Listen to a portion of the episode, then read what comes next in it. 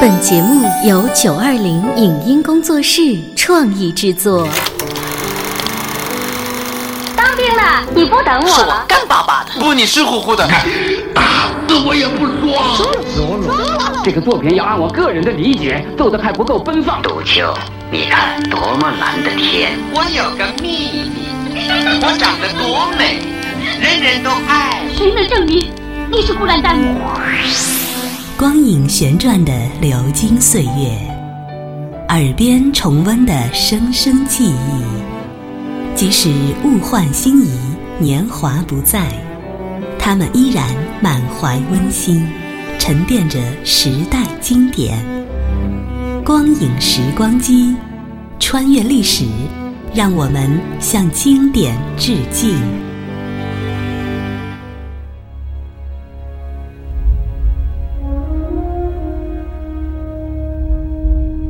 回顾经典电影，向经典致敬。欢迎收听《光影时光机》。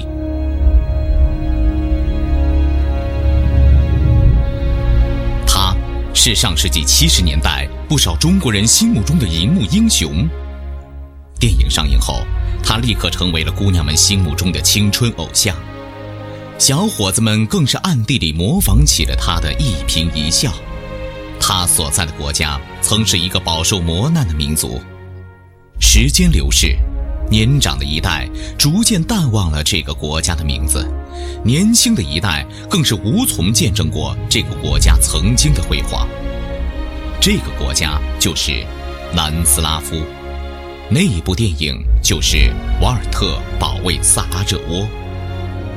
本期的光影时光机为您带来的是纪念中国人民抗日战争暨世界反法西斯战争胜利七十周年特别企划。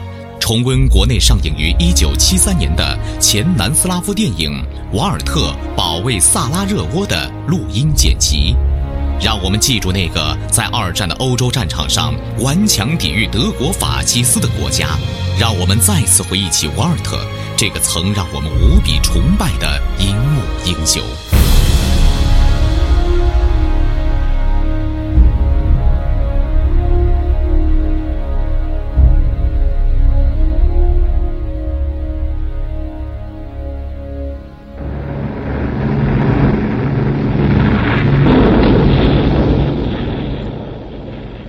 一九四四年，第二次世界大战末期，希特勒德国在南斯拉夫人民和世界反法西斯力量的严重打击下，正处于节节败退的绝境。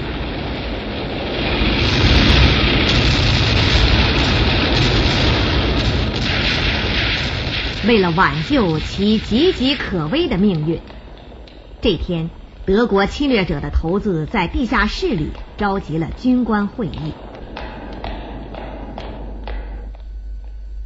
诸位，向你们宣布一项重要的消息：我们东南军区司令莱尔上将已经接到了命令，A 军团今天晚上开始按计划从巴尔干撤退。请坐吧，先生们。贝尔格莱德的丢失，俄国军队从北方向我们推进，在南斯拉夫全国各地到处都是游击队，我们在巴尔干的处境很危急。现在我们只控制多瑙河以南的公路，如果在莱尔上将的部队撤退之前，敌人占领了这条公路的话，A 军团就会被包围。最重要的问题是燃料，解决的办法在这儿。塞拉热沃这个城市在历史上曾经引起了第一次世界大战的爆发，现在他对第二次世界大战的结束也将是很重要的。萨拉热窝将成为我们向 A 军团提供燃料的基地。现在，请哈根中校向各位说明一下关于执行劳菲尔行动计划的目的，请吧，哈根。劳菲尔行动计划的目的就是要把萨拉热窝油库的燃料设法运输到维谢格拉特去。运输燃料的铁路线是从萨拉热窝到维谢格拉特。目前萨拉热窝的形势并不那么适合进行劳菲尔行动。这个城市里抵抗运动的力量非常强大，是一条真正的秘密战线。他们的领导是个老练的游击队员，人们叫他瓦尔特。在执行劳菲尔行动计划之前，必须彻底摧毁这股力量。来不及也办不到了。党卫军上校封迪特利什也办不到吗？上校封迪特利什已经到达萨拉热窝。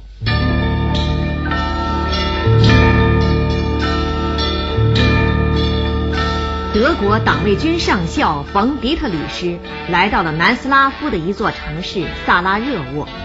敌人虽然知道游击队队长瓦尔特就在这座城市里，可老也抓不到他。怎么办？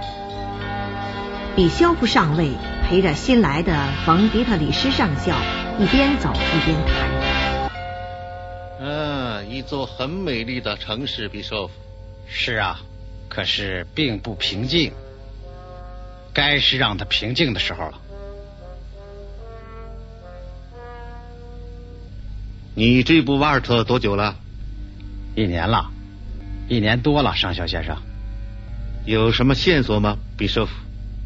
没有，瓦尔特简直是个幽灵。我开始怀疑他是不是真的存在。我可不相信鬼，比舍夫。它确实存在，就在附近这一带活动。夜里，一座铁路高架桥被炸毁了，这是谁干的呢？瓦尔特，好了，小伙子们，快跑！街上静悄悄的，只有瓦尔特一个人在慢慢的走着。他来了。这时候。一辆小汽车从他身后悄悄跟了过来，车停下了，瓦尔特钻进了汽车，到盖世太保那儿。瓦尔特走进了党卫军上校冯·迪特里什的办公室。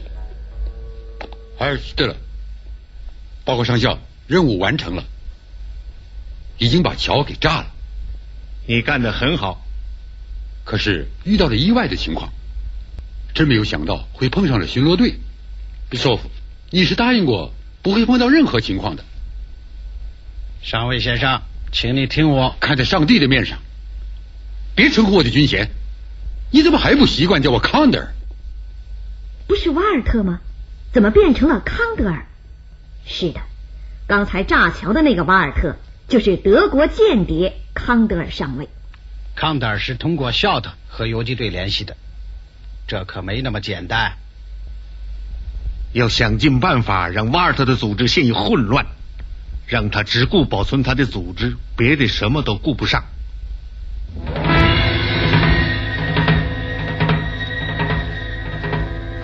残暴的德国党卫军真的把炸桥的游击队员统统抓来杀害了，而且把他们的尸体高高挂在车站的屋檐下。这时候，一个德国军官。带着一个德国兵来到了车站值班室。总是挨德了，车车站站长在值班。保安警察机动队党卫军少尉沙士，昨天晚上游击队袭击的时候，你干什么去了，中士？嗯，我没干什么。你向值班人员调查过吗？没有。我认为这不是我的职责。你这样做很对。我要问问他。不许任何人来打扰我，你懂吗？是队长先生。德国中士退出了屋子，德国兵也站到门外去了。这个德国军官打开一个烟盒，递到车站站长兰克斯面前。多拿几支。哪儿搞的的，皮劳特？借来的，和军装一起借的。皮劳特？哦，原来是自己人。那门外的德国兵呢？他是苏里，苏里，听说苏里常和瓦尔特在一起，好像是。他会来吗？可能。皮劳特和苏里来到了奥布伦的值班房，这里正有两个便衣警察，他好像没看见一样，上去就给了奥布伦两记耳光。跟我走，快！我们是警察局的。队长先生，他得留在这儿。我要带走。对不起，应该说是个错误。错误不在我们保安机关，犯错误是你们的习惯。我们是在执行命令。如果您愿意问一问，可以给比少上尉挂电话。先等一等，把证件拿出来，快拿出来。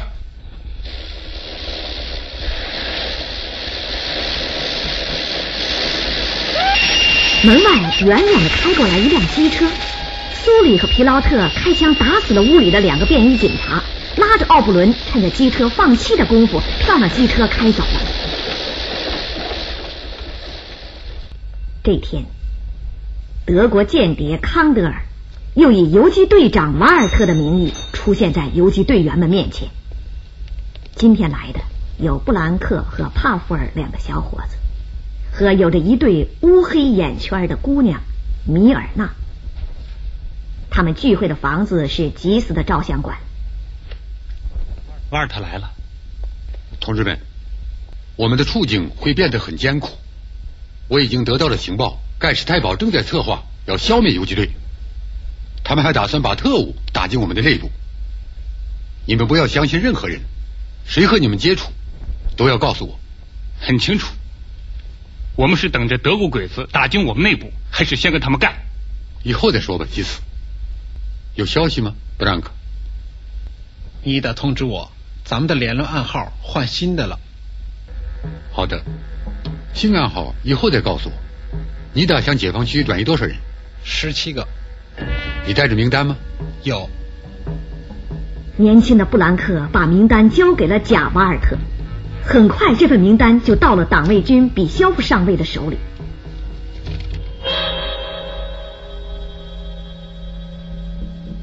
逮捕他们，金德拉，十七个全逮捕。把那姑娘交给我。是，上尉先生。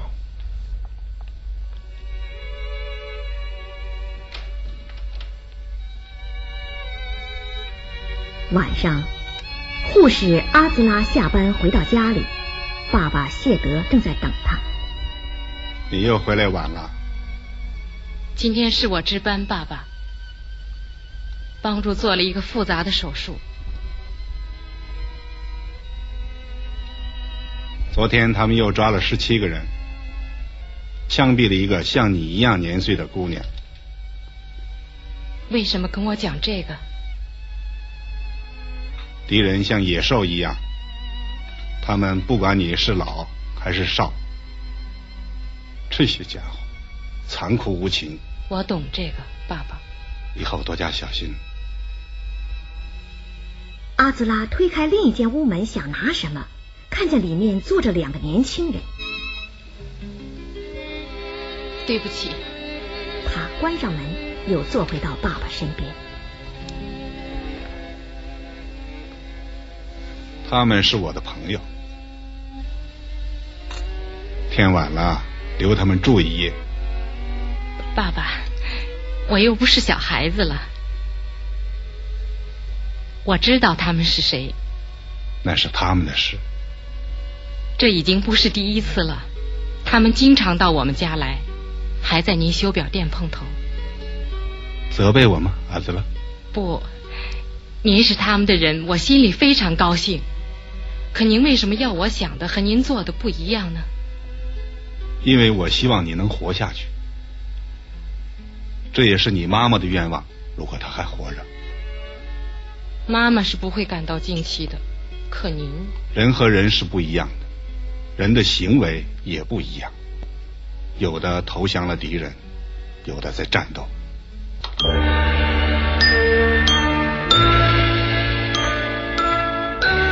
德国侵略者为了完成抢油任务，他们封锁了车站，情况万分紧急。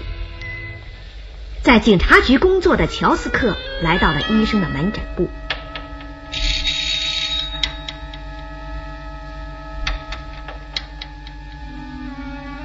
你好，你好，我是警察局的乔斯克。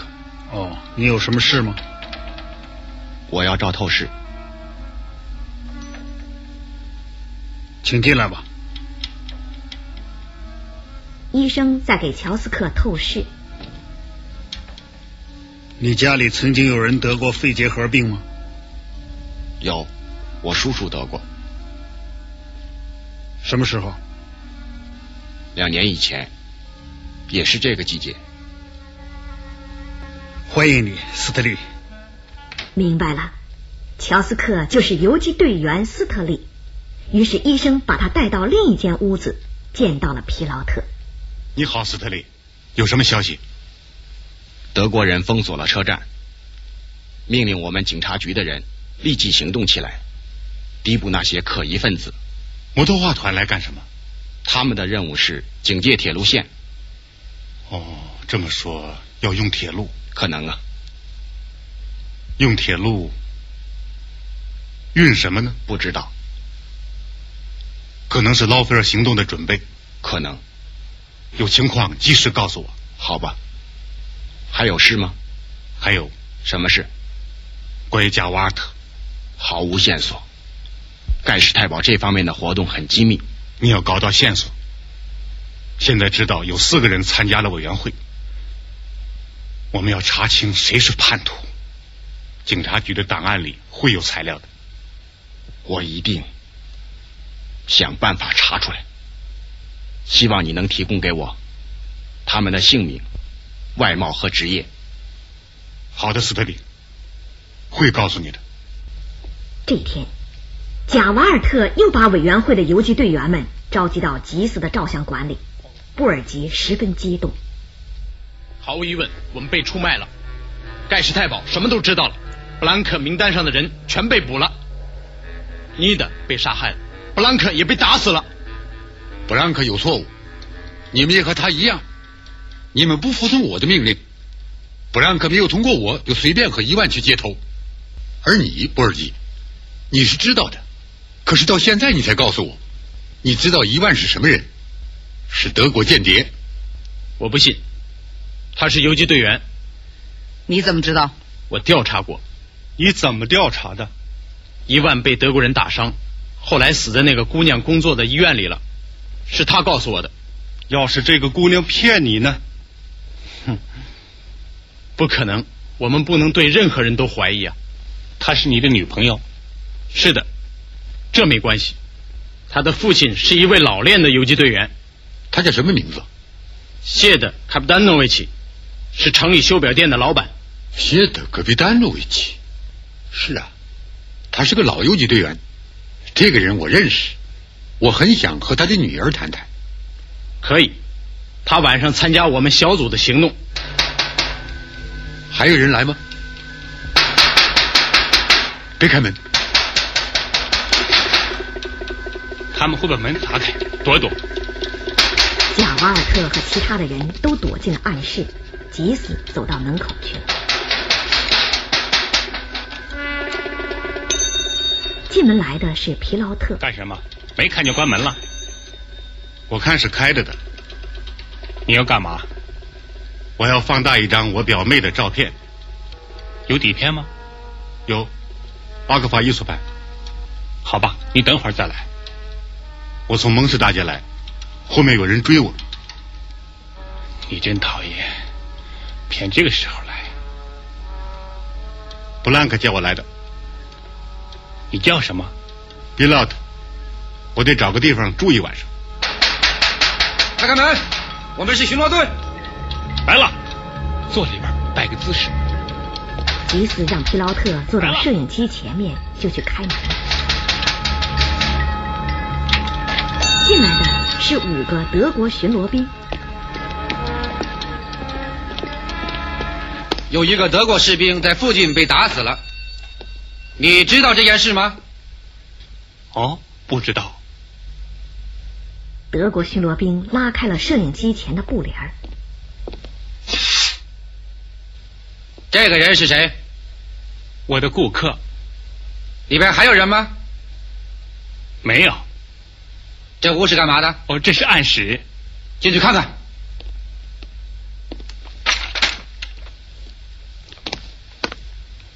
里面没有人。德国巡逻兵把满是烟头的烟缸举到吉斯面前。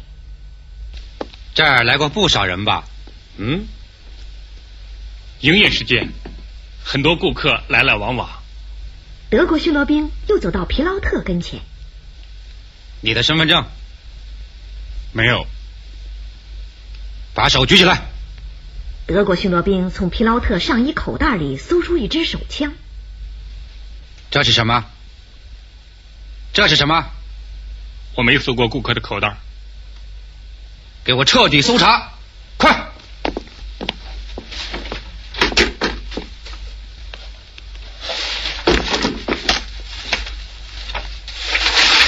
小心点那是艺术品。真是没有教养。他们又开始搜查火炉上的烟筒，急死着急了。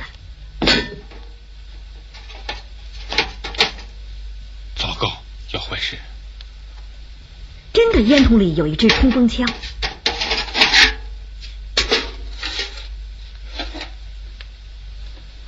这个呢？这是什么？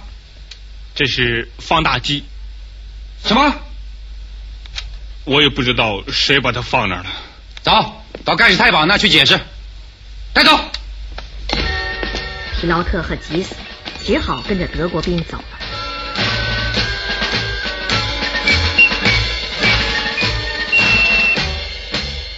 怎么像个孩子？我生来就这样。知道旁边的小道吗？哼哼。注意第三步。走着走着，皮劳特和吉斯突然袭击了巡逻队，然后他俩就逃跑了。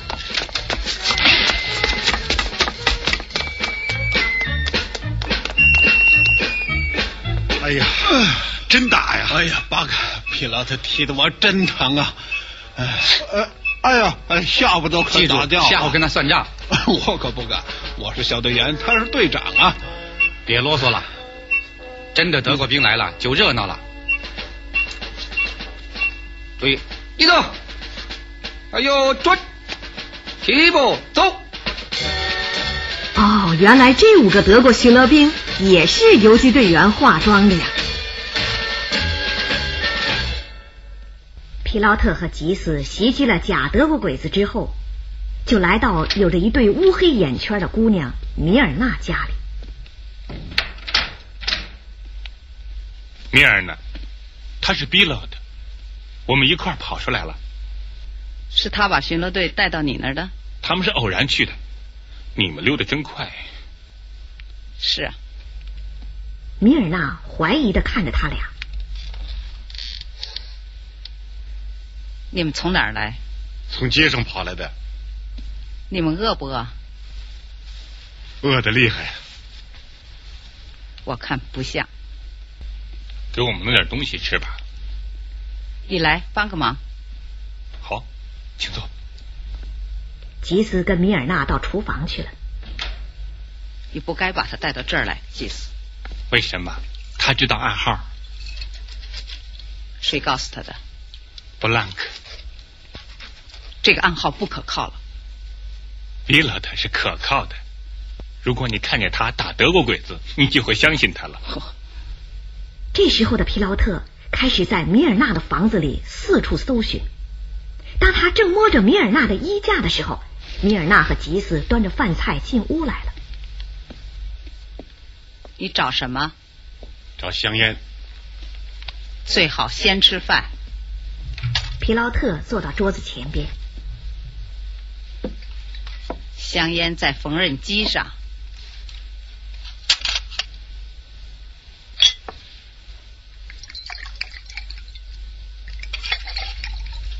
你早就认识布兰克吗？他那只手残废以前我就认识他。听到他的消息了吗？没有。他被打死了。你并不感到惊奇。我惊奇的是，我们有些人还活着。你最后什么时候见到他的？这不成审问了吗？你们想审查我，看我的行动好了。你们好像要干什么？当然，你以为我们什么没干吗？你会看到，我们的人正在战斗。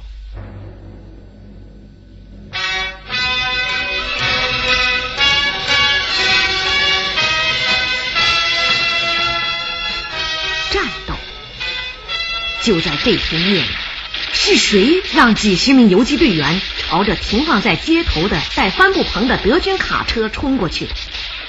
这种盲目的行动也叫战斗。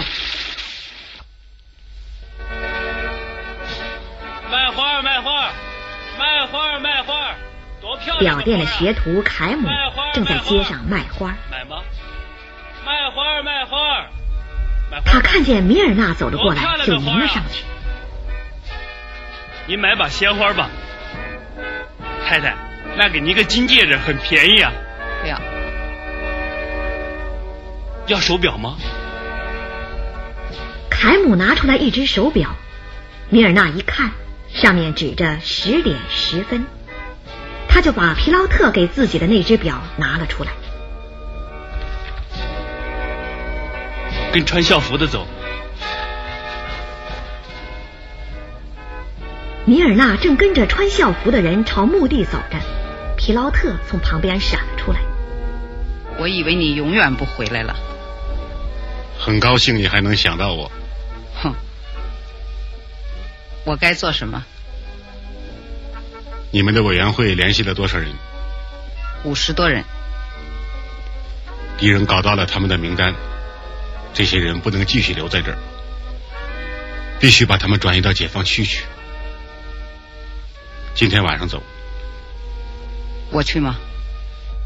瓦尔特觉得你留在这儿更有用，他还让你开一张和你联系过的人名单。好的。写好交给泡粉十点钟到树林里去集合。你要注意，不要让祭司知道。为什么？他叛变了。祭司，我不相信。是，很难令人相信。祭司从前被盖世太保逮捕过。你知道他住哪儿？库兹曼地球厅的楼上。这天，吉斯回到库兹曼地球厅，他看见库兹曼坐在柜台上，苏里正在扔球。让我扔一下，我教给你怎么扔。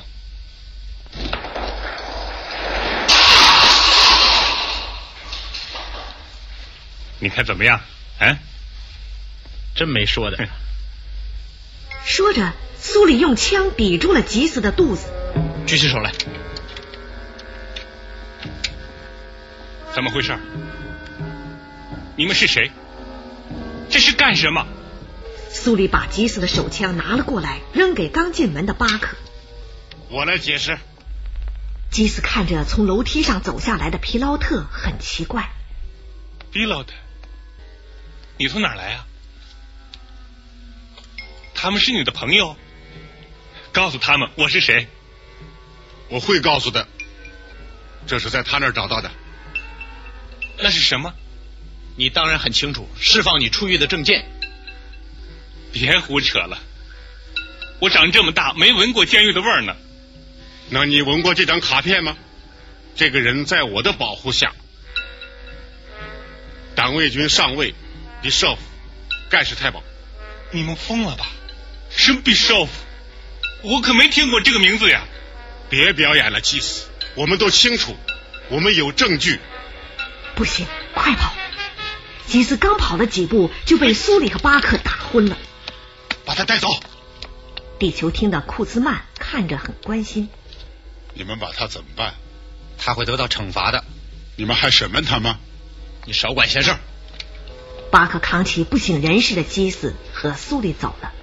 皮劳特警告着库兹曼：“如果有人问，就说他失踪了。你也没见过我们，明白吗？